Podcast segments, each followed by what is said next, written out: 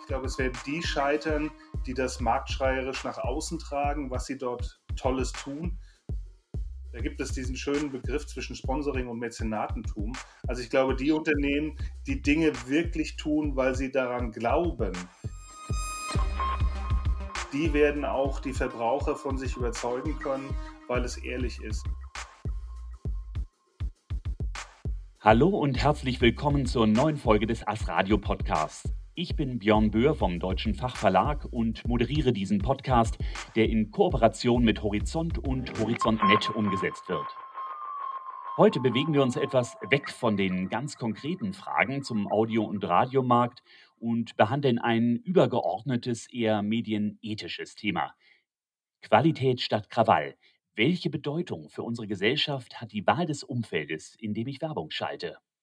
Ob und wie die Programmqualität unter Nachhaltigkeits- und Wirkungsaspekten stärker bei der Mediaplanung berücksichtigt werden sollte, das diskutiere ich mit zwei ausgewiesenen Fachleuten. Heute bei mir zu Gast sind Wolfgang Scheid, Managing Partner von Mediascale, die als Mediaagentur im Verbund der Serviceplan-Gruppe führt. Herzlich willkommen, Wolfgang. Herzlich willkommen, Björn. Schön dabei zu sein. Freut uns auch und mit uns diskutiert Christian Scholz, seit knapp einem Jahr Geschäftsführer der Erst Radio, wo er die Vermarktung der Werbeplätze in den öffentlich-rechtlichen Radioprogrammen verantwortet. Herzlich willkommen, Christian. Ja, vielen Dank. Hallo Björn und hallo Wolfgang. Hallo Christian. Wir haben ein spannendes Thema heute vor uns. Bevor wir damit einsteigen, an euch zum Warm-up drei kurze Fragen nach eurem Befinden. Äh, jetzt, da wir die Corona-Phase langsam hinter uns lassen. Also Frage 1. Der erste Ausflug in den Biergarten. Wo zieht es euch hin, Wolfgang? Ich bin ja Münchner, aber zurzeit nicht in München. Ich bin in Klagenfurt und äh, Klagenfurt hat so nicht die Biergärten. Äh, wunderschön. Ich gehe an alten Platz und setze mich auf einen leichten Spritzer. Der beste Platz, um einfach zu schauen und ein bisschen die Leute zu beobachten. Sehr schön, Christian. Wie sieht es bei dir aus? Auch Leute beobachten? Bisschen anders. Also hier Frankfurt hat ja irgendwann mal vor Jahren erkannt, dass ein Fluss mitten durch die Stadt läuft und hat aufgehört, diesen Fluss, den Main, nämlich zu ignorieren. Insofern gibt es da jetzt ein bisschen schöne ähm, Gastronomie. Ich würde die Borussia vorziehen, direkt am Main gelegen, unten mit Blick aufs Wasser bei einem schönen, tief gespritzten Äppler um die Uhrzeit.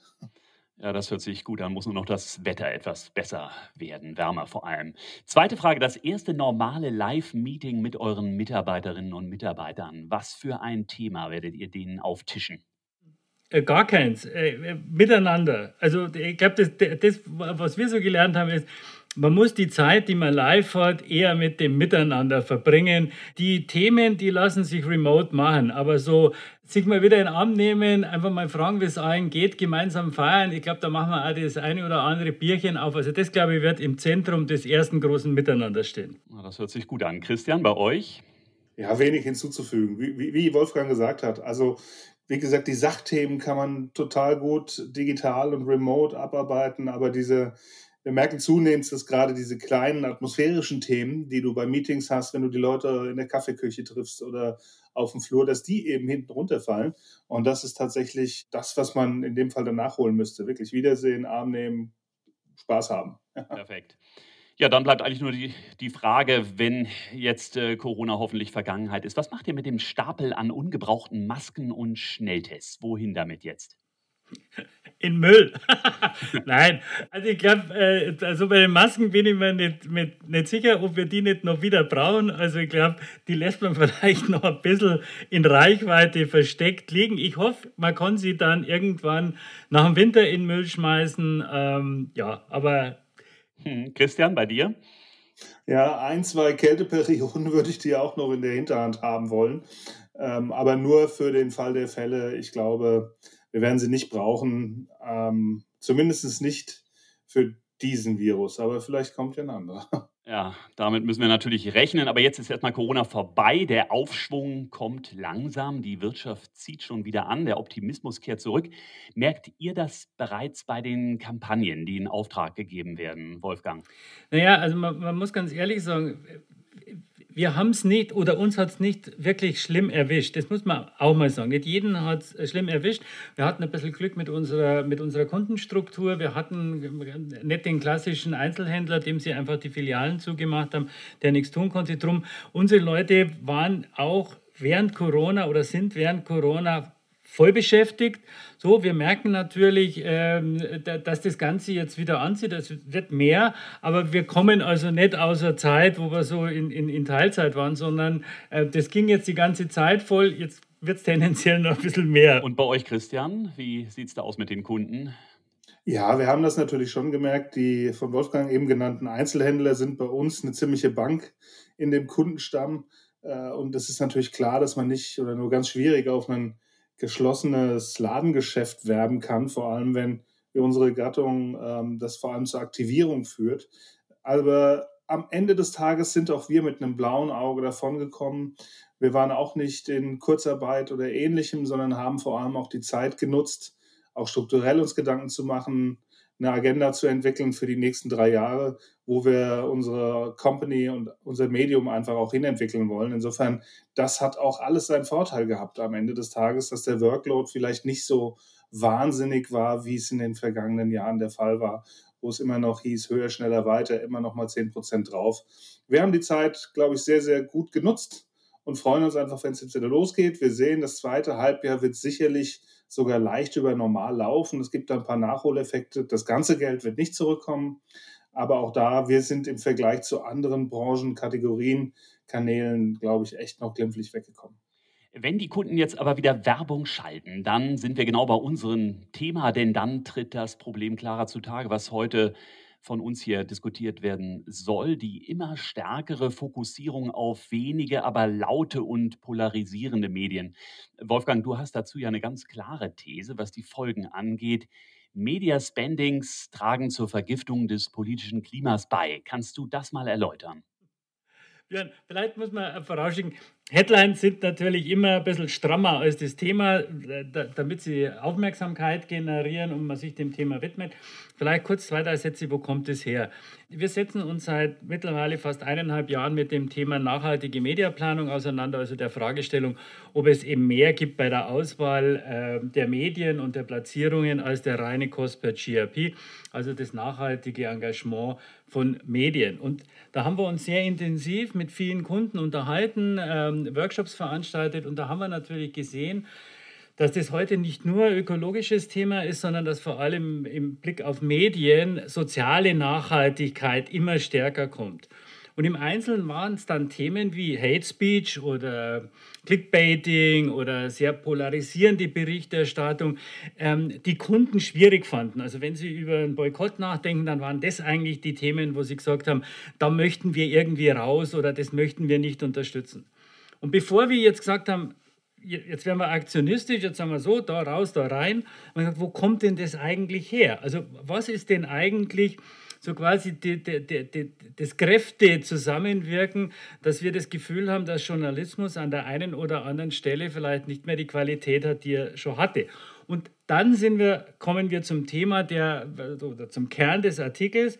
Ja, da sind natürlich auch Marketing Menschen auf Kundenseite, Markenartikler nicht ganz unschuldig mit ihrem Einkaufsverhalten, denn wie überall ist der Kunde letztendlich für die Produktentwicklung verantwortlich. Und wenn Marken eben über die letzten 10, 20 Jahre sehr, sehr stark auf reines Preis-Leistungs-Verhältnis, also auf Cost per GRP fokussiert waren, und zunehmend mehr Druck auch auf Medien kam, dann ist das Ausweichen in der Berichterstattung, die immer lauter wird, natürlich auch eine Möglichkeit für Medien, mehr Reichweite mit einem gegebenen Aufwand aus dem einzelnen Thema rauszuholen. Also uns ging es in erster Linie mit dem Artikel oder mir ging es äh, mit dem Artikel darum, eben auf einen gewissen Zusammenhang zwischen Einkaufsverhalten der Marken und Veränderung in unserer journalistischen Landschaft, auf das aufmerksam zu machen und dann zu sehen, wie Kunden darauf reagieren oder wie wir vielleicht gemeinsam mit Kunden da ein bisschen gegensteuern können. Nun war dieser Artikel in Horizont ja trotzdem sowas wie ein, wie ein Hallo-Wachruf. Äh, Christian, wie siehst du das? Die These, dass die Kunden tatsächlich immer stärker auf den Cost per GRP setzen und letztlich Qualität nicht mehr ganz so würdigen. Ist das ein Phänomen unserer Zeit, der letzten Jahre? Wird das stärker? Also vielleicht nochmal einen Schritt zurück. Vielen Dank an Wolfgang, als ich den Artikel gelesen habe. Du hast bei mir mindestens drei offene Türen eingerannt, ja. Also sowohl mal, also von der privaten Sichtweise auf das Thema, aber auch noch aus meiner noch recht frischen Agentursicht auf das Thema und jetzt noch viel mehr natürlich als Vermarkter von einem öffentlich-rechtlichen Umfeld war das eigentlich mal wichtig oder war das extrem wichtig, diese Themen mal anzusprechen, so schwer sie denn dann auch wirklich in Kategorien und in KPIs, wie auch immer, zu packen sind, zu greifen sind. Ähm, es ist natürlich so, dass der Kostendruck immens wächst und dass die Versuchung groß ist, hier durch, sage ich mal, günstigen Content die Margen zu optimieren. Und äh, man muss ja auch ehrlicherweise sagen, wenn man mal in die Redaktionen auch von großen Printhäusern reinschaut, hat ja die Entwicklung dazu geführt, dass es nicht mehr um Margen geht, sondern um den, um den Erhalt einer Stammredaktion. Insofern ist das äh, eine absolut richtige Herangehensweise. Ich würde nicht so weit gehen, aber das hat Wolfgang ja auch schon relativiert, dass Media Spendings jetzt alles vergiften oder beziehungsweise Qualität vergiften.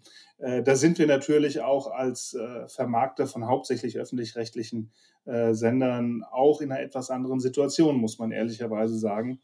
Aber wir sehen natürlich auch ganz viel Geschichten, die nicht schön sind. Also äh, große Werbung treibende, die auf Breitbart erscheinen und, und, und. Ähm, und da muss man natürlich einfach drauf schauen. Da ist der TKP sicherlich nicht das reine Maß der Dinge.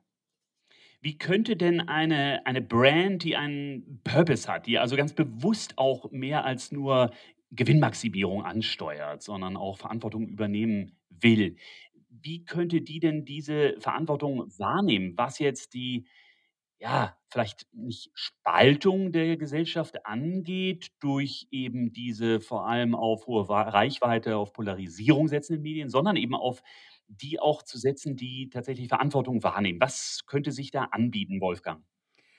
Also ich glaube, auch dort muss man ganz äh, am Anfang starten. Also wir sehen, dass sehr viele Kunden sich in den letzten Jahren sehr intensiv mit Nachhaltigkeit auseinandergesetzt haben. Ähm, immer mehr große Unternehmen sind in einem Zertifizierungsprozess oder, oder sind bereits zertifiziert, die meisten äh, nach den UN Sustainability Goals. Da ist natürlich auch soziale Nachhaltigkeit mit abgebildet. Was wir festgestellt haben, ist, dass die heute alle ihre Lieferanten äh, sehr klar bewerten, ob sie ähnliche oder gleiche Nachhaltigkeitsziele haben und diese und das lassen sie sich auch dokumentieren. Also wenn heute ein großes Unternehmen, jetzt sage ich mal, Kunststoffgranulat einkauft, dann schaut es sich den Lieferanten ganz genau an. Bei all der Welt gibt es einen Schlagschatten und der geht in Richtung Kommunikation. Also immer mehr Kunden fangen an, ihre Agenturen mal ein bisschen zu durchleuchten und fragen nach, wie es da eben mit dem, mit dem Thema ökologische und soziale Nachhaltigkeit ausschaut. An Medien hat man sich noch nicht herangetraut.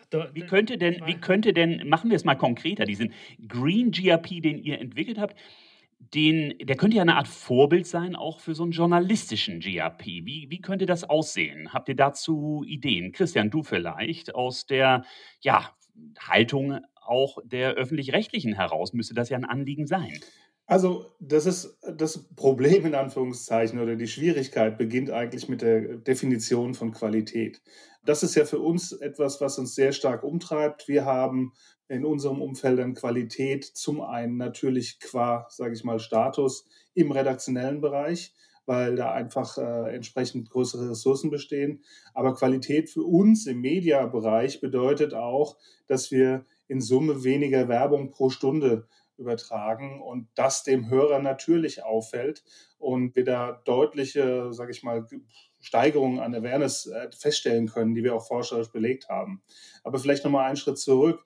Wolfgang dreht da ja ein bisschen ein größeres Rad und äh, ich glaube, das ist genau der Punkt, wenn man über Unternehmen nachdenkt, warum die solche Kriterien und äh, Richtlinien auch einführen. Ich glaube, es werden die scheitern, die das marktschreierisch nach außen tragen, was sie dort Tolles tun, sondern da gibt es diesen schönen Begriff zwischen Sponsoring und Mäzenatentum. Also ich glaube, die Unternehmen, die Dinge wirklich tun, weil sie daran glauben, die werden auch die Verbraucher von sich überzeugen können, weil es ehrlich ist. Also es darf kein wie soll ich sagen, kein Feigenblatt sein in dem Überprüfen der Lieferanten oder, oder, oder. Und Media ist ja manchmal auch nur ein Lieferant. Aber es ist vollkommen richtig, auch wir gucken natürlich auf nachhaltige, neben der redaktionellen Qualität, auf nachhaltige Herangehensweise in allen Bereichen. Energiereduzierung, ähm, Gender-Geschichten und, und, und, und, und. Das wird wichtiger werden, nicht nur für die Kunden, sondern vor allem auch für die Verbraucher, um Marken glaubwürdiger zu machen. Das ist zumindest meine Meinung. Das glaube ich auch in jedem Fall. Und Wolfgang hat es ja auch bestätigt, dass da ein Trend hingeht. Aber Wolfgang, wie sieht es aus bei den Brands, die vielleicht jetzt auch in der Diskussion mit dir, wenn ihr über Strategie redet, dann tatsächlich auf einmal auch merken, hier ist im journalistischen Bereich vielleicht auch etwas nötig, etwas mehr Aufmerksamkeit für Qualität, um eben dieser Polarisierung vorzubeugen. Was empfiehlst du denen denn zurzeit? Was jetzt stattfinden muss, ist wirklich im ersten Step, dass man Purpose auf Kundenseite oder, oder Nachhaltigkeitsziele übersetzt, was bedeutet denn das konkret für den Mediaeinkauf? Also das ist ja nicht so, dass sich das so mit dem, mit dem klassischen Hausverstand ableitet. Also wir müssen genau sagen, okay, was, und, und das hat Christian auch sehr gut beschrieben, welche, welche journalistische Qualität wollen wir sichern oder andersrum, was wollen wir zukünftig nicht haben, weil es sich mit unserer Haltung nicht verträgt. Das ist das, was auf Kundenseite passieren muss und da führen wir äh, gerade intensive Gespräche, um das überhaupt mal briefing-konform zu machen, weil es muss ja in einen Auftrag kommen. Wir sind ja wir sind ja als Agentur jemand, der mit ganz klaren Kennzahlen arbeitet. Also müssen wir diese schönen, weichen Dinge, die die Kunden auch auf zwei, drei, fünf Seiten ausformulieren, was, wie gut sie sein wollen. Das müssen wir jetzt runterbrechen und müssen daraus einen konkreten Auftrag für die Agentur machen, dass sie auch losgehen kann. Und dann haben wir im zweiten Step eben das, was der Christian angesprochen hat. Dann müssen wir im Markt eben schauen, wie können wir auf die Suche gehen nach dieser Qualität, weil bisher klebt da einfach kein Beverle drauf, sondern das ist immer geschmäcklerische Sache wir finden das eine richtig und falsch, aber das kann es nicht sein. Wir müssen es also losmachen von der, von der subjektiven Bewertung von einem Media-Einkäufer, aber auch von einer Agentur. Wir müssen also für uns gemeinsam als Markt ein Qualitätsmaß finden, das auch committed ist, wo alle mitgehen und sagen, da finde ich mich wieder mit dem, was ich selber tue.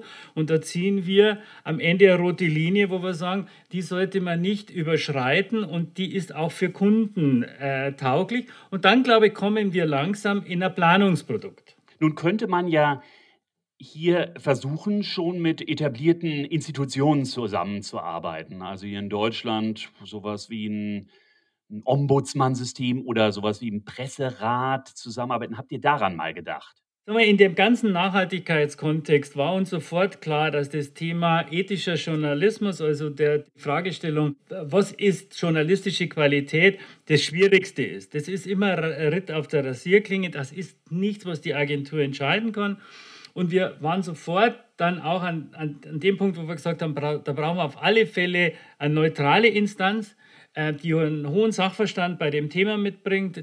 So, wir haben uns dann nicht für den, für den Presserat entschieden, sondern ähm, wir machen das gemeinsam mit der Uni Florida. Die hat einen Lehrstuhl zu dem Thema, die setzen sich seit Jahren mit dem Thema ethischer Journalismus auseinander, vor allem auch nicht nur mit den klassisch redaktionellen Plattformen, sondern auch mit, die integrieren das ganze Social-Media-Thema und sie haben einen internationalen Blickwinkel. Aber du hast vollkommen recht, äh, dort braucht es eine ganz neutrale, extrem vertrauenswürdige und kompetente Institution, die sich dem Thema nähert und überhaupt mal die Richtlinien nochmal definiert, die idealerweise auch international greifen und vor allem auch alle Formen von Inhalt oder journalistischen Beitrag. Und wir leben ja in Teilen in, in einer sehr dynamischen digitalen Welt. Da muss man also etwas weiter ausholen, weil Social Media und redaktionelle Angebote sind schwer vergleichbar, auch vor dem rechtlichen Hintergrund. Also es ist nicht, nicht einfach, dieses Thema.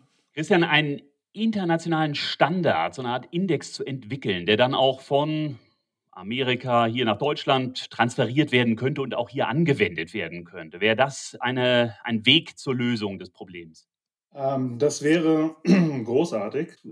Gehen noch mal einen Schritt zurück. Mir würde schon helfen, wenn wir in der Lage wären, einen deutschlandweiten Standard, äh, eine Marktwährung, wie auch immer, hier im Markt etablieren zu können. Denn was uns Vermarkter natürlich äh, nicht hilft, ist, wenn jede einzelne Agenturgruppe mit unterschiedlichen Standards äh, agieren würde.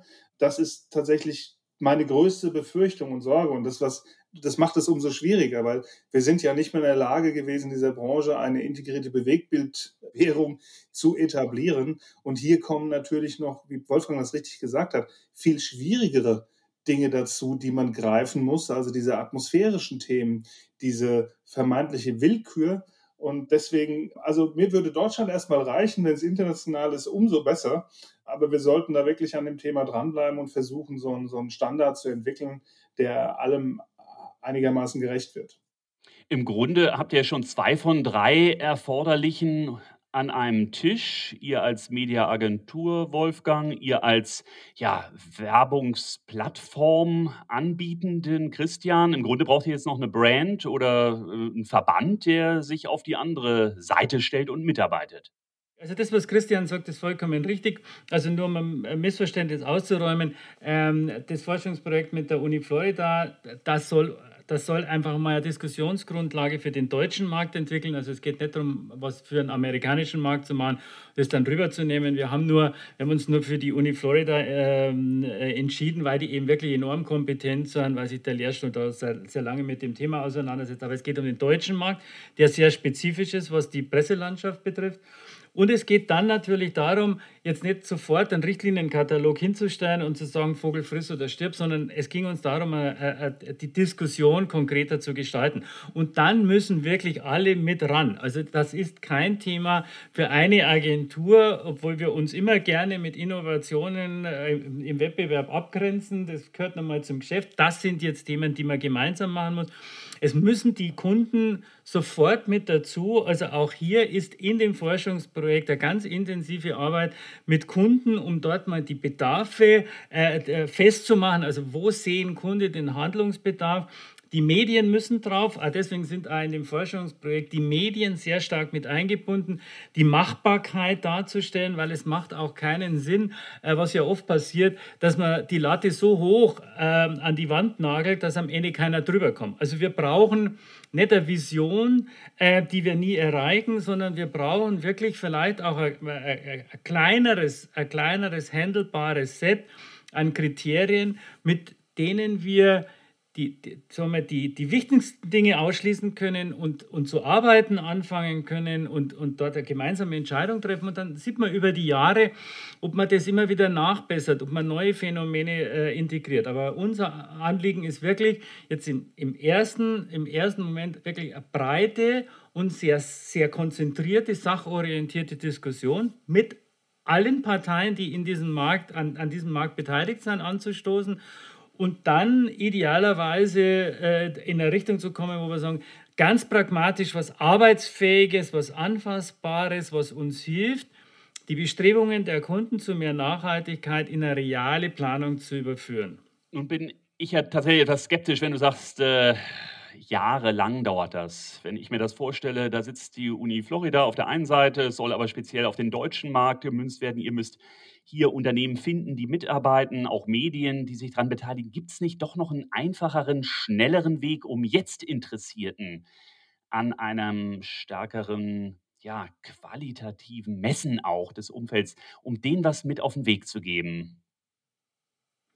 Also wenn die Frage an mich interessiert, ist dann nein, weil wir, äh, und jetzt auch zu Recht, auch sehr viele kritische Stimmen hören, die sagen, Vorsicht, wenn jetzt, wenn jetzt Marken anfangen, über richtigen und falschen Journalismus zu entscheiden, dann wird das ganz, ganz schwierig. Also viele Themen, viele Währungsthemen sind viel, viel, viel trivialer und Christian hat es äh, sehr deutlich gesagt, da tun wir uns immer schwer im Markt Gemeinsamkeiten zu finden.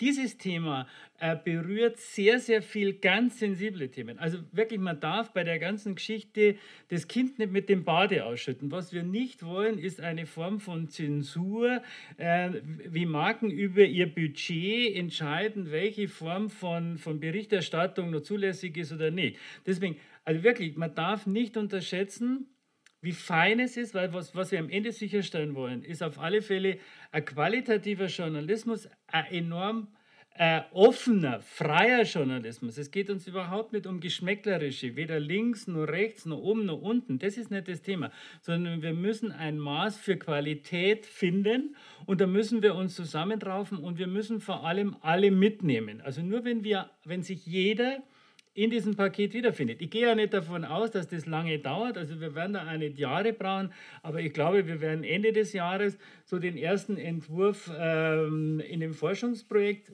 finden. So, wir, wir, wir, wir diskutieren das natürlich informell auch äh, mit dem OWM, äh, dass man sagt, die wissen, was wir da tun oder in welche Richtung wir denken. So, und dann muss man schauen, wer kann das Paket am stimmigsten dann aufnehmen und vielleicht der Diskussion den nötigen Rahmen zu geben. Man ist ja immer so ein bisschen picky, wenn eine Agentur was macht, dann finden es alle anderen blöd. Äh, genauso ist es bei Medien, darum wissen wir natürlich, also deswegen ist es wahrscheinlich auch eine strategische Frage, ähm, welches Gremium äh, welchem Gremium gibt man da ein bisschen den Lied? Der OBM wäre aus meiner Sicht da unglaublich gut geeignet, weil er die großen Markenartikler eben äh, hinter sich vereint, um, um, um das Thema aus Sicht der Kunden zu formulieren. Wir haben auf Medienseite tolle Verbände. Also jetzt muss man natürlich schauen, wie schnell sich die dem Thema annehmen. Wolfgang, prima, vielen Dank. Also das war ja schon mal ein Lichtblick, dass du sagst, äh, Ende des Jahres vielleicht auch erste Ansätze schon mal, die veröffentlicht werden können. Christian, bis sich so ein journalistischer GRP aber etabliert hat, da steht ihr ja dann auch als äh, Vertreter der öffentlich-rechtlichen Rundfunkanstalten vor dem Dilemma, lautere, extremere Programme oder weniger Quote und dann auch weniger Werbeeinnahmen. Wie reagiert ihr da? Also, das ist, äh, ist sicherlich die, sage ich mal, äh, die, die Brandmauer zwischen ähm, Werbeverkauf und journalistischer Hoheit sicherlich nirgendwo so groß wie bei uns. Insofern glaube ich nicht, dass ähm, ein, ein wie auch immer gearteter Qualitäts-GLP äh, auf Programm Gestaltung Einfluss hat bei uns. Das ist auszuschließen. Ich möchte vielleicht nochmal auch auf das zurückkommen, was Wolfgang gesagt hat. Ich gebe ihm da recht. Da einen Zeithorizont zu nennen, ist unglaublich schwierig. Ich muss an der Stelle aber sagen, die Herangehensweise finde ich richtig. Auch das hat Wolfgang mit Picky umschrieben. Aber da hat sich jetzt kein Agenturchef hingestellt und hat zehn Thesen zur Qualität in den Medien zum Besten gegeben, weil das ganz klar zum Scheitern verurteilt wär, äh, wäre. Äh, ihr werdet sicherlich auch Gegenwind bekommen, dass ihr Auftraggeber seid von der Studie, aber ihr habt zumindest versucht, äh, hier tatsächlich auch objektiv Meinung einzuholen und äh, dafür auch Geld in die Hand genommen. Und das finde ich wirklich erstaunlich und auch lobenswert, denn ich weiß, wie schwierig sich Agenturen damit tun, für solche Themen Geld auszugeben, die sich nicht eins zu eins in Umsatz wiederum und Neugeschäft niederschlagen. Christian, ihr habt ja noch ein weiteres Argument äh, neben dem guten Gewissen, das man bei euch schalten sollte, das Wirkungspotenzial. Euren Studien zufolge ist das ja höher, wenn man in Qualitätsmedien schaltet. Was sagen denn die aktuellen Analysen über die Werbewirkung? Ja, das ist ja, das ist ja etwas, was wir seit Jahr und Tag auch bei uns in der Positionierung drin haben, äh, dass die Wirkung auf unserer Seite ist. Das hat natürlich auch was mit dem qualitativen Umfeld zu tun. Ich habe das ja schon mal angedeutet, in was für Parametern das so ist, aber wir konnten tatsächlich nachweisen, dass ein äh, vornehmlich mit AS Radio ausgestalteter Mediaplan, also Radio-Funkplan, äh, eine bis zu 23 Prozent höhere Werbewirkung erzielt. Wir haben dazu jetzt auch eine Homepage, eine URL äh, für jeden Interessierten hochgezogen. Also radiowirkt.de kann ich an der Stelle nur empfehlen. Da sind alle Studien zu diesem Thema hinterlegt ähm, und nachzulesen. Äh, und das ist tatsächlich kein Einzelfall, sondern das zieht sich durch. Wolfgang, aus, aus deiner Diskussion mit euren Kunden, wird diese Argumentation nachvollzogen? Naja, die Wirkungsargumentation wird immer nachvollzogen. Also das ist, äh, mach's mal bei dem Thema Green GRP, also ökologische Planung, weil man muss ja immer sagen, Planung ist was sehr Abstraktes. Also inhaltlich ist es immer sehr leicht darzustellen, was die Kunden tun. Aber jetzt zu sagen, der Mediaplan ist, ist CO2-neutral, was hat das für Wirkung für den Konsumenten? Er sieht der, der, der Schaltung ja nicht an. Der Spot schaut genauso aus, er, er kommt irgendwo, der, der Konsument weiß es nicht.